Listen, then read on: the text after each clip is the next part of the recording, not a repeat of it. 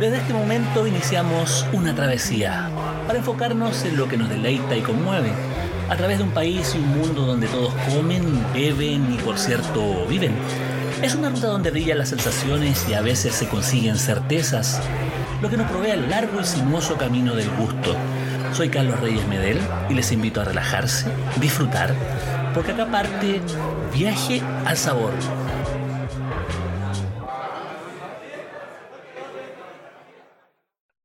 esto es Viaje al Sabor, probablemente el podcast eh, más sabroso de Chile y que pueden escuchar a través de www.viajealsabor.cl. Ya llevamos eh, más de seis meses de transmisiones, más de 30 eh, emisiones de este podcast. Estamos muy contentos, estoy muy contento de poder compartir con todos ustedes. Ha ido creciendo la audiencia y, y también la variedad de los invitados y acá tenemos uno que que es muy especial, muy querido sobre todo por los eh, habitantes de Ñuñoa y sus alrededores, porque ya forma parte del paisaje urbano. Él también tiene una eh, marcada presencia mediática precisamente porque, porque es un verdadero símbolo de la comida, de la fusión entre la comida española y la comida chilena, que finalmente se transforma en, en un menú urbano que vale la pena conocer, que vale la pena apreciar, incluso en estos momentos en que la pandemia lo tiene cerrado para el público, eh, pero sí lo tiene repartiendo comida a lo largo y ancho de la comuna de Ñuñoa y sus alrededores. Me refiero a don Manolo Vidal, que está acá, el dueño de las lanzas, el patriarca de la, de la Plaza Ñuñoa en este momento y que sigue en la lucha. ¿Cómo está don Manolo? ¿Qué tal, Carlito? Bien, eh, sobreviviendo como tantos colegas en el, en el rubro, haciendo lo posible porque en un país donde no se te ha colaborado mucho por parte de, del Estado protector que uno esperaba tener, eh, hay que hacer las de Kiko y Caco, hay que reinvertirse. Ya. Así que haciendo lo posible por seguir a flote, la verdad, esa, esa es la verdad. Ya, o sea, ahí poco a poco se ha ido, te ha ido armando, pero desde la tuya, o sea, en el sentido de, de que no hay una ayuda del Estado, hay una hay más bien una, no sé si desprecio, quizás sea un poco muy intenso decir desprecio, pero sí, digamos que no hay una, una preocupación suficiente para un rubro que ha estado súper, súper complicado en términos eh, económicos, en términos de flujo y en términos, como tú dices, de apoyo por parte de la autoridad. ¿En qué se traduce esa, esa, esa falta de apoyo? Esa... Aquí hay, aquí hay una, un trasfondo que va más allá de lo que uno podría conversar en, de gastronomía, ¿no? Hay un trasfondo ideológico de cómo tú ves a la sociedad desde tu puesto de poder. Y aquí claramente, desde el principio, y perdón la poca modestia, lo conversé con gente de un canal de televisión cuando recién se decretó el cierre de los, de los locales, por allá por el 18, 19 de marzo, cuando se anunció que iba a haber un crédito, un posible crédito FOGAPE, y cuando eso, antes, antes de que saliera la, la forma oficial del, del, crédito, la anunciara el presidente Viñera, yo manifesté mi aprensión de que lo que se estaba rumoreando, saliendo, era que iba a quedar a partir de un acuerdo del Estado, del Ejecutivo, con los bancos. Y manifesté que, en definitiva, era el Estado el que estaba lavándose las manos, porque íbamos a quedar al arbitrio de si el Ejecutivo de Cuentas o el jefe de la sucursal del banco o de la mesa de dinero de inversiones había dormido bien o había dormido mal, porque quedaba simplemente el arbitrio del banco, no era un apoyo del Estado, era una... El Estado actuó como un, eh, como un lobista. O sea, finalmente te dijo, señores, aquí soy el intermediario, yo voy a hacer esto, mira, nos conseguimos, quizás por la buena voluntad de los bancos, acceder a estos créditos, nosotros los vamos a garantizar, por supuesto, pero de ahí en más, ustedes se las tienen que arreglar con los bancos y con esta persona, como dices tú, que depende la entrega de dinero, si te fue bien eh, en el día, si te fue mal, si peleaste con la señora, si no. Así es. Y ahí, y ahí anduvo. Ahora, ¿te dieron, ¿te dieron crédito? Ese crédito. Mira, eh, yo no alcancé a siquiera a pedirlo, sino que mi banco se contactó conmigo. Eh, banco un banco, un banco español. Ya. donde ni siquiera alcancé a pedir el monto. Me dijeron, ¿sabes, señor Lanzas? Este es el monto que podemos darle a usted. ¿Le interesa o no le interesa? Punto. Ahora, yo que usted lo tomaría porque así puede postergar las cuotas de algún préstamo que tenga. Eh, a mí me dieron el equivalente a un día y medio de venta. Un día y medio de venta. ¿Y cuánto necesitabas para poder mantener a flote ese, el negocio? Desde un mes. Un mes de venta. Un mes de venta neta y así podía... ¿Qué cosas podías pagar con, eh, con ese mes de venta? A ver, partiendo por imposiciones que no están subsidiadas, eh, ayudar a mis empleados, porque no me parece justo que sean ellos los que estén pagando con su seguro de cesantía y que nadie se compromete a, reponérselo después. Claro, que es lo que está qué es lo que está rondando en este momento a propósito de, del reciente ya eh, aprobación, digamos, por parte del Parlamento del retiro del 10%. retiro del 10%, que va a ser promulgado este viernes eh, por, por Piñera, ya se confirmó. Así es, así es. Arriendo, porque a pesar de lo que mucha gente pueda pensar, eh, claro, uno puede ser el dueño de las lanzas, pero la, la, el edificio, el local, tiene unos propietarios distintos a nosotros. Y hay que pagar arriendo, igual que el que paga arriendo porque vive en su departamento, en su casa. Patentes, por derechos que no estamos pudiendo eh, ejercer porque el mismo que los cobra nos prohíbe usarlos. No tenemos derecho a usar la terraza, que es bien nacional de uso público, porque el Estado nos dice ustedes no pueden ocupar la terraza, pero nos van a cobrar la terraza igual. Patentes de alcohol, que no podemos. Claro, finalmente todo un, un, un, aparataje que, en condiciones normales obviamente se puede cancelar, pero en estas condiciones es imposible sostenerlo. Y te dieron un, 30 avo, sé que está bien de, puesto el término, de lo que tú necesitabas para eso, y eso pegándote con una piedra en el pecho prácticamente. Así es, después de que el gobierno había anunciado que iban a ser hasta tres meses. Entonces, cuando uno escucha día tras día, día tras día, que hemos ayudado a las pymes por, eh, con el FOGAPE, perdón, no sé a qué pymes. De hecho, tengo colegas en el rubro, seguramente tú también los conoces, no voy a dar nombres, sí, que les dieron más que eso, pero les pidieron créditos, eh, garantías personales. Su propio patrimonio, digamos. Exactamente. Bueno, en el caso de esto ya no es un misterio para nadie, la lanza ya, técnicamente la lanza está quebrada. Y lo que he estado haciendo todo este tiempo es levantar a partir de patrimonio propio, que también se va acabando. ¿Qué cosas has tenido que hacer para poder eh, eh, mantener este, este negocio? Mira, eh, básicamente ponerme la chistera, la capa, sacar la varita de mandrake y hacer de mago, porque no hay otra manera. La gente, bueno, de partida empezamos a hacer delivery, que es algo que nosotros nunca habíamos hecho. No tenemos conocimiento de la logística, que es lo que más te complica. Cocinar los platos es lo que hacemos siempre. Eh, conseguirse dos, tres personas que te apoyen con una bicicleta, con una moto, con un auto, también se, se puede. Pero lo que es la logística de recibir el llamado, coordinar los, horarios de entrega, las zonas de reparto, si te demoras mucho, te demoras poco, cuántos pedidos puedes llevar por salida, toda esa, esa logística es complicada.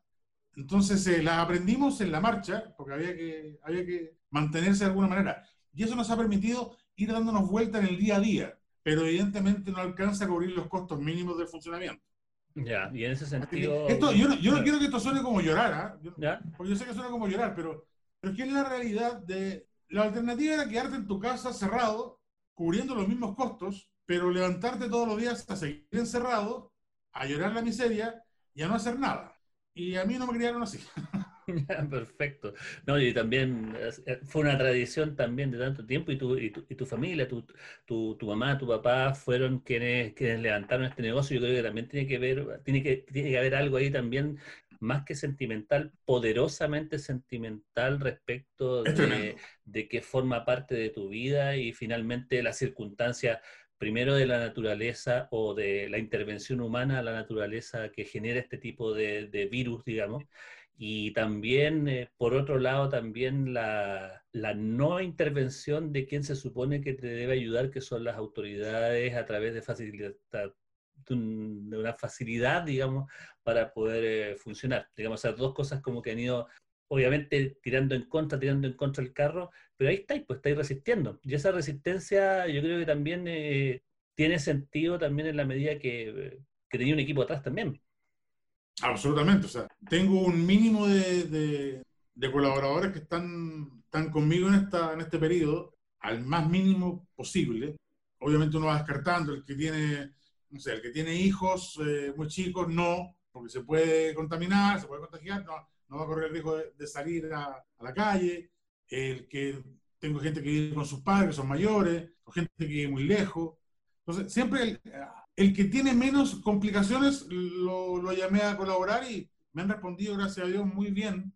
Están con las mismas ganas, están preocupados igual que todos, porque están al tanto. Yo no, no les escondo la situación que, que, estamos viviendo, pero estamos ahí en la misma filosofía. O sea, si nos morimos, nos vamos a morir de pie. Eso, es, eso porque es. Precisamente es lo que tú decías, o sea, las lanzas no es, eh, si miran lo de menos, pero no es una, no es un, una fuente de soda del centro donde un día pasan 200, 300 personas y al día siguiente pasan 200, 300 personas distintas. Es un negocio que tiene una identidad con el barrio, con sus clientes, que tiene una historia, que también por eso nos hemos atrevido a opinar de cosas que van más allá de la gastronomía, que algún problema nos ha traído eso, pero, pero somos un negocio que tiene una identidad. Y esas cosas se defienden, aunque sea muriendo de pie, pero se defienden.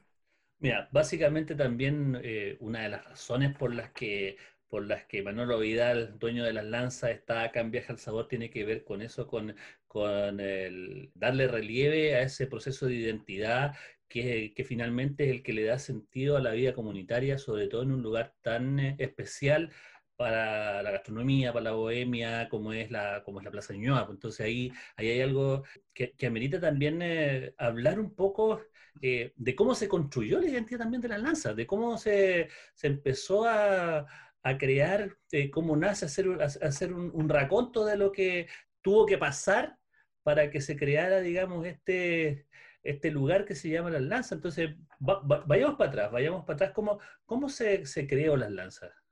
Mira, esto nació el año 64, cuando un primo de mi padre eh, compró dos locales comerciales que habían ahí, que era una verdurería y una paquetería, que en esa época eran muy, muy conocidas las paqueterías, hoy día sería como una especie como de bazar. Claro, así. un multi... No sé, agarró, compró el derecho ya de los dos locales, botó la muralla que había entre los dos locales, por eso que la lanza tiene dos cortinas, yeah. eran dos locales independientes, y el que la conoce ha entrado, hay un pilar grueso entre medio, a la mitad, que es el pie de, del edificio.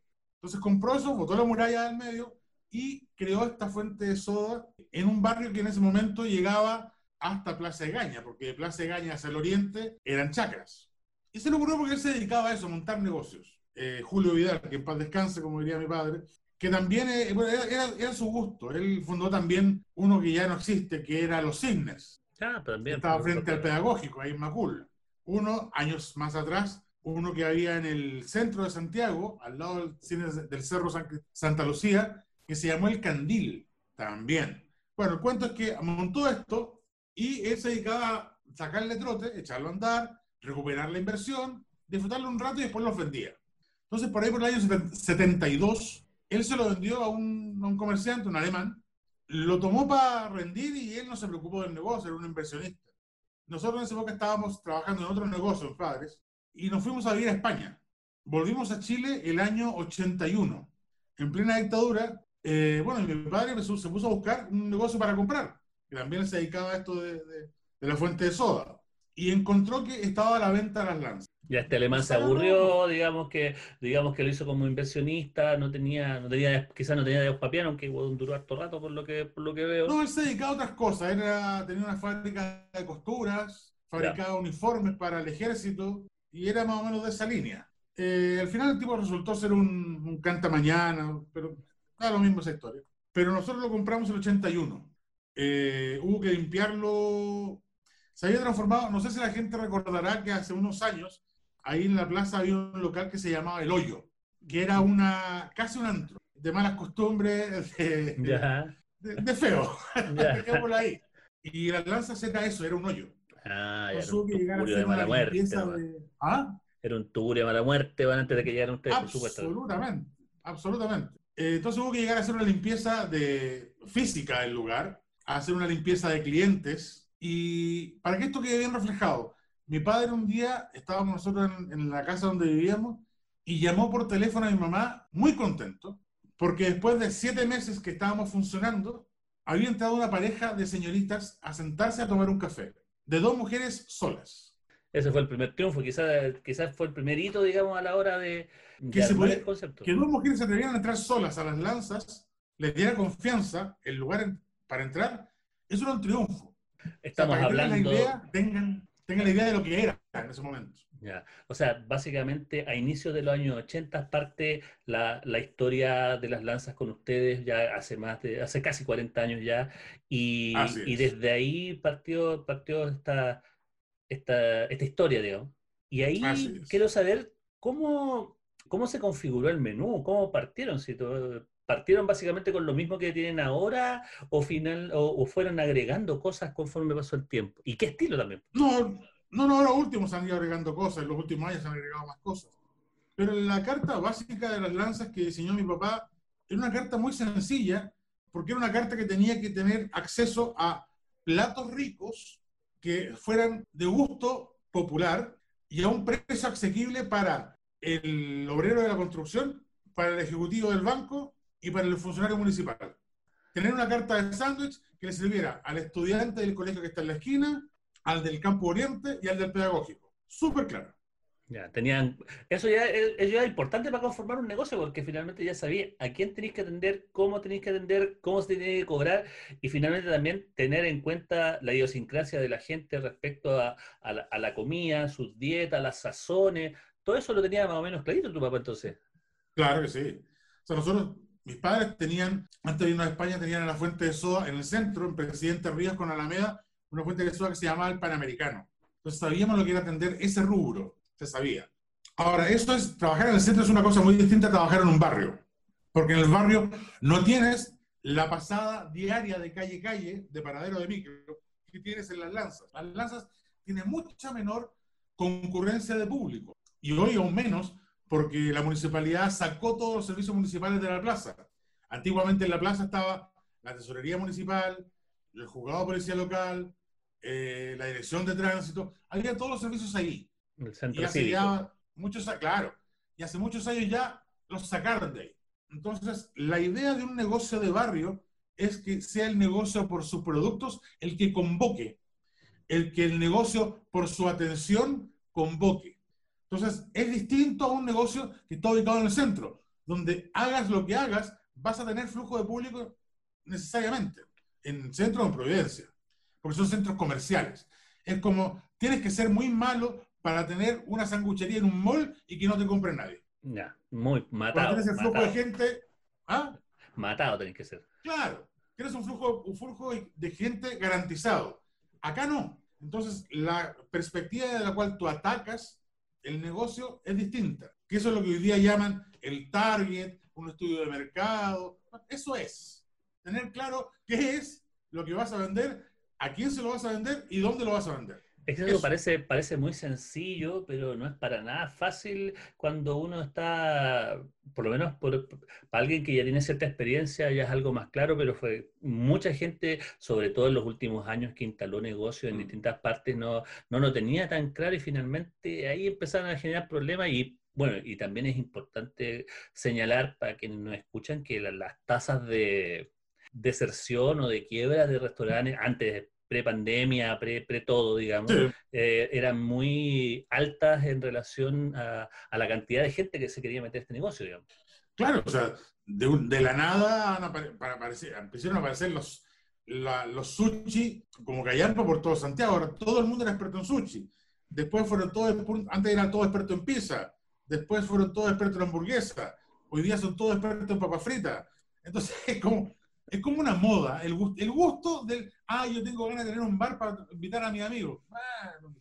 Por muy bien no te va a ir. bueno, pero mira, estamos con, con, Manolo Vidal, dueño de las lanzas, acá en Viaje al Sabor Podcast, y y pasamos la primera época, pasamos los, años 80 y todo, porque también empezó a mutar el barrio. O sea, Plaza Ñuñoa se empezó a transformar en un centro de la bohemia. Primero, del teatro, eh, gracias a los distintos bares, gracias también al público de Ñuñoa, que es muy transversal. Es como una clase media eh, de, todo tipo, digamos, de todo, de todo el abanico que se puede hablar de este concepto que es un poco inasible, que se llama clase media, pero finalmente hay una urbanidad marcadísima en la comuna de Ñuñoa. Los ñuñoinos les encanta ser de Ñuñoa y, y, eso, y eso también es importante. Por un lado, las lanzas se transforman en un sitio de identidad, pero también se tuvo que adaptar, digamos, a esta transformación. ¿Cuándo empezó a cambiar el barrio? Mira, eh, la Plaza Ñuñoa empezó a transformarse en, las, en los últimos años ya de la dictadura. Y una vez que cayó Pinochet, hay un momento de quiebre, un punto de quiebre ahí, que es el despertar de la bohemia al llegar a la plaza, el centro La Batuta. Cuando montan La Batuta, el público que teníamos nosotros empezó a ir en dos turnos. Porque era el estudiante que iba a comerse el completo el almuerzo, o el profesor, o el matrimonio joven, o el lolo que iba a pololear, o lo que fuere. Y el segundo turno era hacer la previa a la batuta. Porque la batuta era un lugar donde habían conciertos, recitales, presentaciones, etc.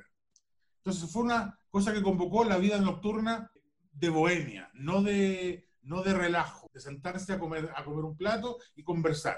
Entonces se empezó a transformar en eso. Y ahí empezó a aparecer la bohemia Sin la batuta no hubiera habido eso, o por lo menos en el caso tuyo no hubiera habido negocio, digamos. Claro, habría, sido bastante más complicado. Okay. Pero eso es, lo que, eso es lo que transformó el barrio. Ahora, y yo sigo, sigo haciendo las analogías con los menús, porque me hablabais de sándwich, me hablabais de almuerzo, me hablabais de, de, una onda hacia el oficinista, y cuando llegó esta, este público del segundo turno y de la previa, ¿qué cosas comían o qué cosas empezaron a servirse eh, de manera más, más, más, general, más amplia? Mira, en eso yo creo que mi padre apostó, él dijo, y siempre lo mantuvo hasta el día que partió, las lanzas es Al que le gusta, bien. Y si no le gusta, pues vaya al lado. nunca se complicó entonces. No, no, no, porque mira, hay gente que nos ha preguntado, pucha, ¿y ustedes por qué no venden pizza? ¿Por qué no venden...? Porque hay otros locales que venden pizza, hay otros locales que venden sushi. Entonces, nosotros somos buenos en esto, o creemos ser buenos en esto. En lo que se llaman los platos de, fondo de olla. platos caseros, claro. El guiso, digamos. Se daba, la, se daba la cosa rara de que los muchachos que iban a la batuta, le hace público y artistas y técnicos, antes de sus presentaciones, se iban a comer su cazuela o se iban a comer su completo con su cerveza, que es lo que siempre se, ha vendido. Y después, al salir de la actuación, ahí seguían, nos mandaban un mensaje, nos mandaban a avisar, guarden una cazuela, tío. O sea, habrían ahí, de, ahí el, lanzar. Claro, porque en esa época no había toque de queda ya, el ambiente nocturno era mucho más tranquilo y se podía atender de fácilmente durante la semana hasta las 2 y tanto de la mañana fácil, un día viernes, sábado hasta las 4 de la mañana, entonces se podía. Entonces, lo que hicimos nosotros no fue adaptar la carta, sino que hicimos que los clientes se adaptaran a nuestra carta. Es una apuesta difícil, pero se, se, ganó. No, finalmente, bueno, se gana también porque hay un, hay un, hay un respaldo en la cocina también, pues eso también es importante eh, constatarlo. Ahora, Manolo, quedó un poco en el aire hace, un rato atrás la, la, consulta de cómo se fueron incorporando platos. Eh, ah, ¿qué, cosas empezaron a, a incorporarse en la carta? Mira, la carta básica era muy sencilla. Era tener cinco preparaciones que fueran de mar, cinco de vacuno, cinco de cerdo, cinco de ave.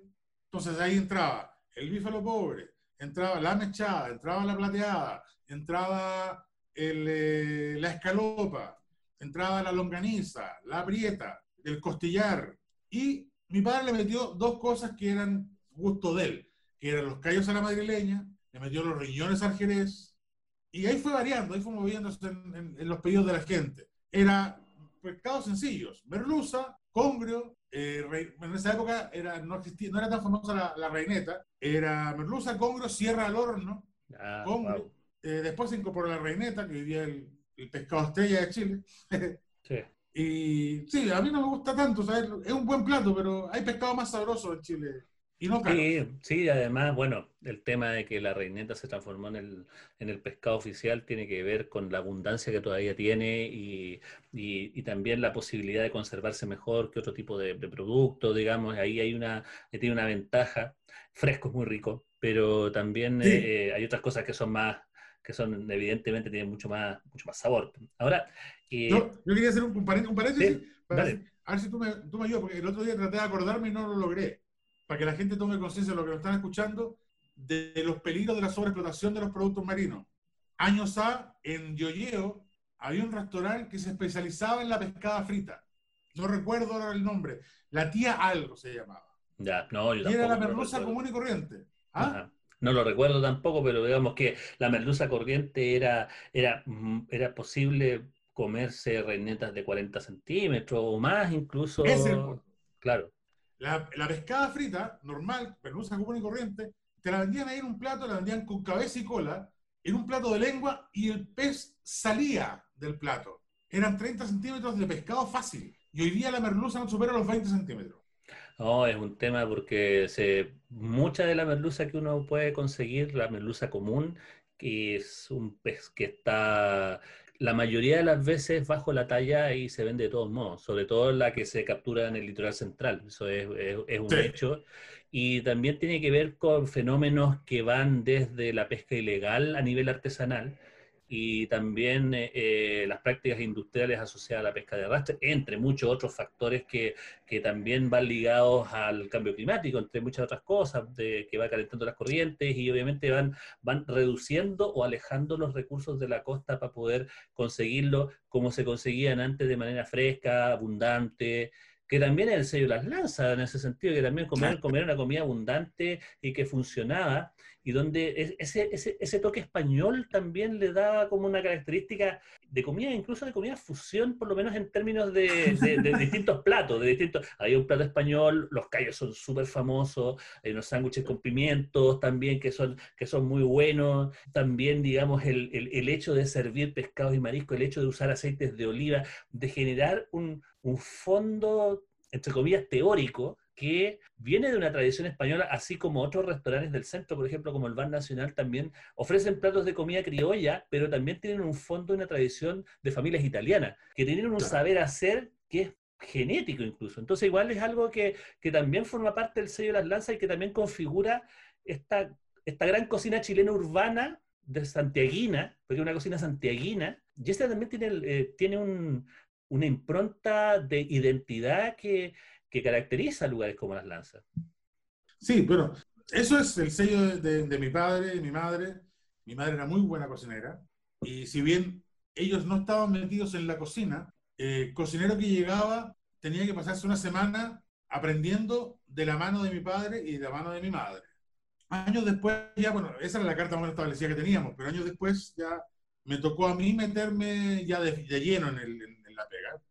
Y ahí fui incorporando yo cosas que sabía que a la gente le podían gustar, que no estaban en la carta, y que son cosas que nosotros en casa comimos toda la vida, que era la merluza a la gallega, que era la preparación de sándwich a la gallega, la tortilla española, por ejemplo. Y esas cosas no estaban en la carta y la gente las ha recibido muy bien. El sándwich de merluza frita, por ejemplo, que es un clásico en el norte y en Chile, ahí está la, ahí está la, diferencia. Lugares donde te venden el churrasco marino, como le llaman, hay muchos y hay muy buenos. ¿Y para qué iba a vender yo un sándwich de pescado que me lo estaban pidiendo como lo venden en otros lados? Yo quería vender a mi pinta y, e inventé el, el sándwich gallego que era una mezcla que mi padre comía en su casa toda la vida. era el sándwich de pescado, un pescado con el pimentón. Así de sencillo. Así de simple. Y ponerle un poco de mayo casera con el pan bien tostado. A la gente le gustó.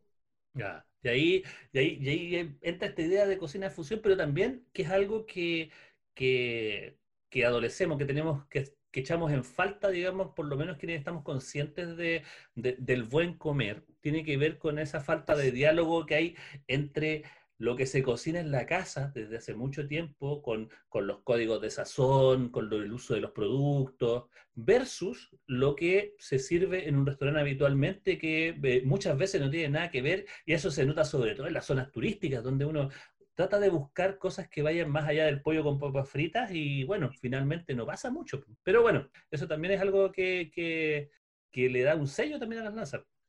Es que ahí es donde tú entras a cocinas de baño María y cocinas de verdad, donde tú tienes la cosa producida para meterla al microondas tres minutos y chao. Y cuando tú cocinas, que aunque lo, lo calientes a última hora en el microondas, que no está muy bien, pero vale, igual cuenta, pero lo cocinas porque es lo que te gusta hacer, porque amas tu trabajo, porque a mi padre le encantaba cuando le llegaba un niño a pedirle un dulce y el niño tenía la, la boca llena de salsa de tomate, porque le había pasado la lengua al plato. Y no estoy inventando. Y eso era un gusto, porque, cresta, que un niño esté contento con algo que no sea pollo con papa frita y ketchup, es un logro. Claro, y una niña, hoy día me toca a mí con la hija de una amiga en común que tenemos, que quiera ir a hacer un cumpleaños de ella con cinco amigas al negocio para que sus amigas aprendan a comer sándwich de lengua de vacuno. Y estoy hablando de niñas de 8 o 9 años, ya saben qué estoy hablando. Sí, sí, por supuesto. Entonces, eso es un logro.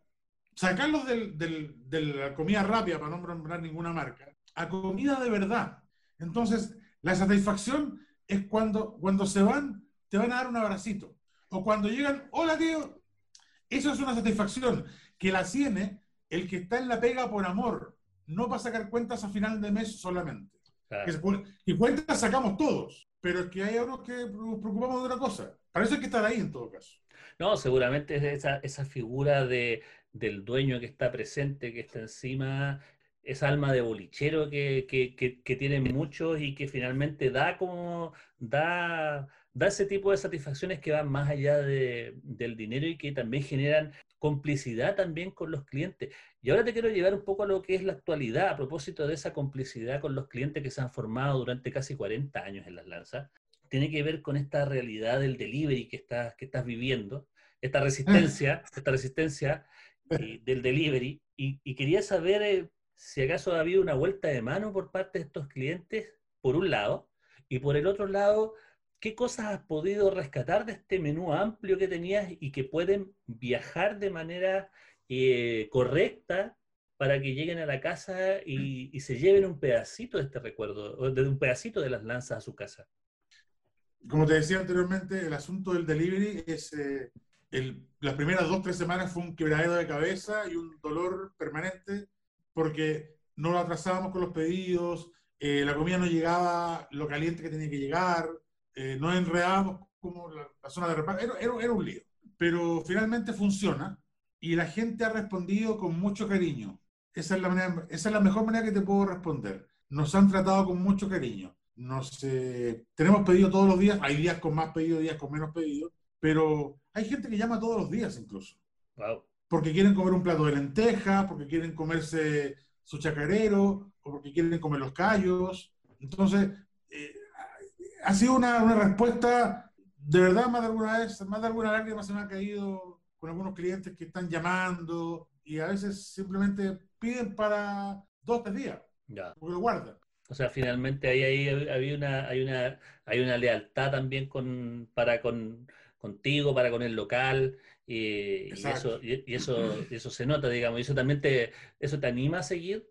Sí, claro, o sea, es eso lo que nos mantiene yendo todos los días. Uno trata de mantener la marca, que la gente sepa que estamos vivos, que no, que no hemos renunciado, que no nos hemos rendido, pero también está eso de que eh, la gente te manda mensajes porque queremos pedir para mañana, queremos pedir para pasado, hoy el día lunes, lo estamos atendiendo el día lunes, y pucha, pero ¿por qué el lunes no? ¿O por qué no llegan a tal comuna, a tal otra comuna? Entonces, ese, eso reconforta, porque cada pedido es un, es un, es un palmoteo en la espalda, es un, sigan, confiamos en ustedes, estamos con ustedes, no están solos. Y eso uno tiene que devolver de alguna manera. Ya, y en ese sentido más práctico, ¿qué cosas son las que uno puede pedir eh, hoy en, en, en, las lanzas? Mira, acotamos la carta porque hay cosas que físicamente nos complica poder llevar. Por ejemplo, las cazuelas no se puede básicamente por un, por un asunto muy, muy sencillo, muy claro. Un tiesto que sea hermético, lo suficientemente hermético para llevar una cazuela, tiene un costo muy alto. Y yo no puedo traspasarle ese corto, no puedo traspasar ese costo a mis clientes, porque mis clientes, igual que yo, también están cagados de plata. Pues, esa conciencia también es importante por parte de, de, buena parte de los dueños de restaurantes, porque también han tenido que ellos mismos acotarse y también tomar conciencia de que la clientela, por muy fiel que está, eh, no puede pagar lo que pagaba antes. Así es. Entonces, reducimos a, por ejemplo, mariscos solamente almejas al matico. Eliminamos las machas, eliminamos los choros, por comodidad, por el tamaño, etc. Eh, estamos vendiendo merluza, congrio y reineta, que es lo que más demanda la gente. Estamos vendiendo plateada, mechada. Estamos vendiendo los longaniz, no, longaniz no. Perdón, asado de tira. ¿Qué más? Se, me van las cosas ahora. Bueno, todos los días hay lentejas. Para que alguien quiera legumbre, hay legumbre. Entonces, tratamos de mantener esa, esa, esa, esa cosa básica de lo que tenía la carta de la lanza. Bueno, aparte de los riñones de Jerez, los callos de la madrileña. Entonces, de que las cosas que más le gustaban a la gente estén disponibles y sea factible llevarlas en buenas condiciones. Ya. Tenemos arroz, papas cocidas, puré, tallarines. Hay un problema con, una técnica de cocción ahí que, que, logre conseguir que llegue una fritura bien digna a un lugar. Yo creo que se va a ganar el premio Nobel de física. No sé, de alguna forma o algo así. Es muy complicado, viaja muy mal la fritura, sí, entre, otras cosas. Pero claro, están, en ese sentido, ustedes viendo el vaso medio lleno, ustedes también tienen eh, la posibilidad a través de, como tienen una tradición de platos cocidos, se pueden transportar fácilmente, viajan de, una buena forma, en los formatos que desean. Y tengo entendido también que, bueno, hay un área de cobertura eh, máxima, pero también les llegan pedidos de muchas partes. Sí, sí, hay gente, nosotros estamos, insisto, por responsabilidad con los tiempos de entrega, no podemos pasar del, espacio que estamos ocupando, que es Ñuñoa, La Reina y Providencia. No dicen, pero La Reina igual, que, igual de lejos que Macul pero resulta que las vías para poder llegar son más expeditas a la reina que a Macul. Claro, por la reina y chao. Claro. Entonces, por eso es más sencillo para allá. Pero eh, hay gente que nos ha pedido, incluso nos han pedido, todavía veces más, desde Huechuraba. Uh, cruzar Nos han pedido desde para el lado allá donde está el, el, las casas estas nuevas que están para, donde vive Camiloaca, se me olvida. Chicureo. Chicureo, a esos lados. Entonces, ¿cómo han hecho? nos llaman, nos piden lo, que, quieren y le preguntamos a qué hora lo van a pasar a buscar. Entonces, la gente sabe que a tal hora lo tienen que ir a buscar y a esa hora van. O a través de alguna aplicación que hay que tienen un, se le pide un favor, a la aplicación. Claro. No voy a decir el nombre de la aplicación, pero el favor. Entonces, claro, ellos llaman, hacen el pedido, pagan y le piden la aplicación que vaya a retirar. ¿Qué te parecen las aplicaciones? ¿Ah? ¿Qué te parecen las aplicaciones de reparto? un muy buen negocio para ellos. Y para nadie más. Para nadie más.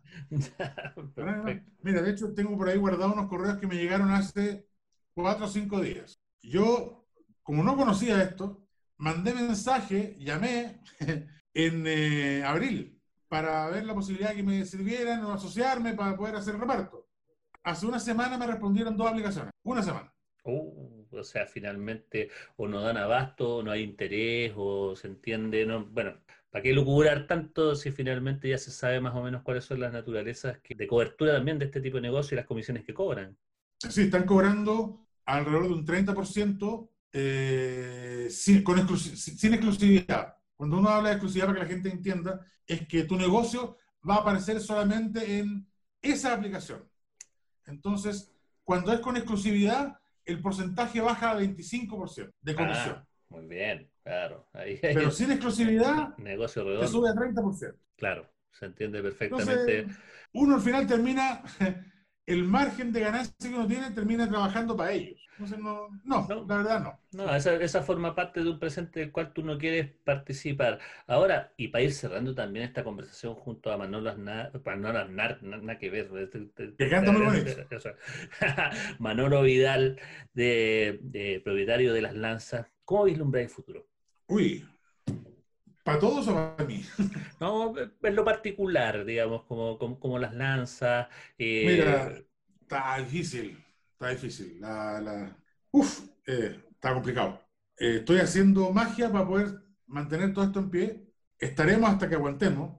Se viene un tiempo donde las ventas van a ser muy, muy, muy decrecientes si logramos sobrevivir a esto, una vez que se reabran los bares, los restaurantes. confío en que la gente nos va a responder, nos va a respaldar igual espero que el Estado, el Ejecutivo, reaccione y se dé cuenta de lo equivocado que estuvo en sus políticas. Le cuesta al Estado, le cuesta al gobierno por lo menos, pues, a la luz de las circunstancias le cuesta. Y... esa es la forma de ver, esa es la forma que tienen ellos de analizar cómo funciona la sociedad.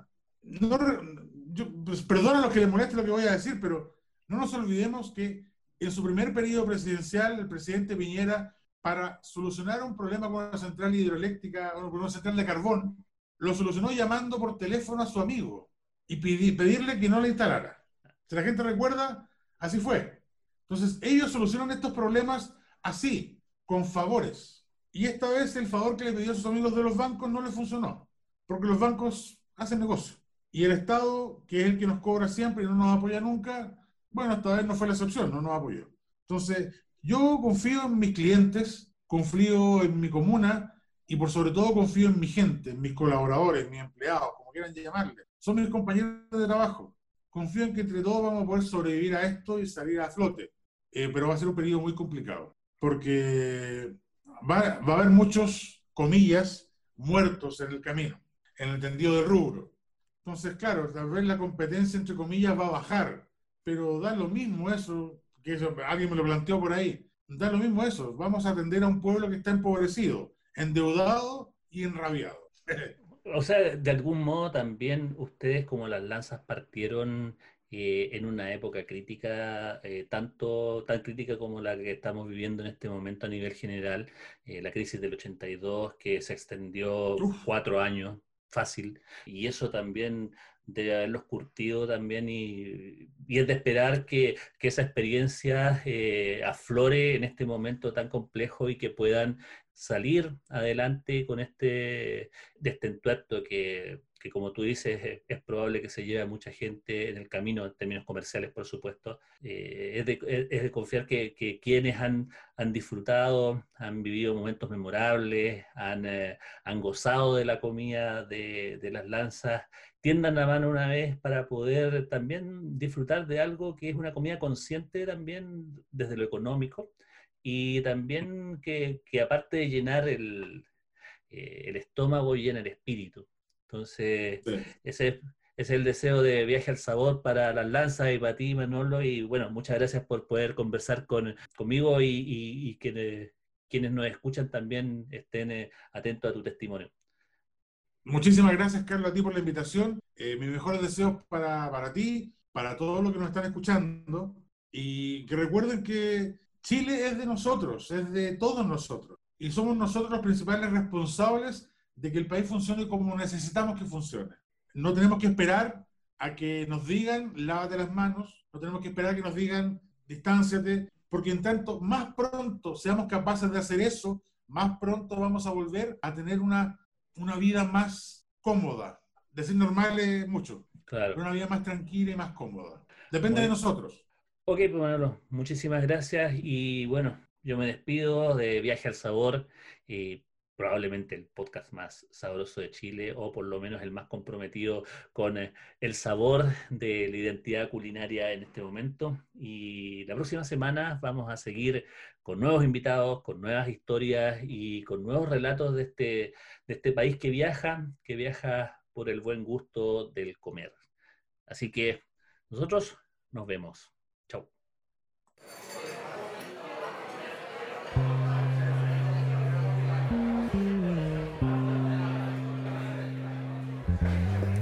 Nos vamos, pero solo de momento. En pocos días más volveremos a reiniciar este delicioso viaje al sabor. Seguiremos en la ruta porque comer, beber, aprender y disfrutar son la mejor parte del camino. Nos vemos.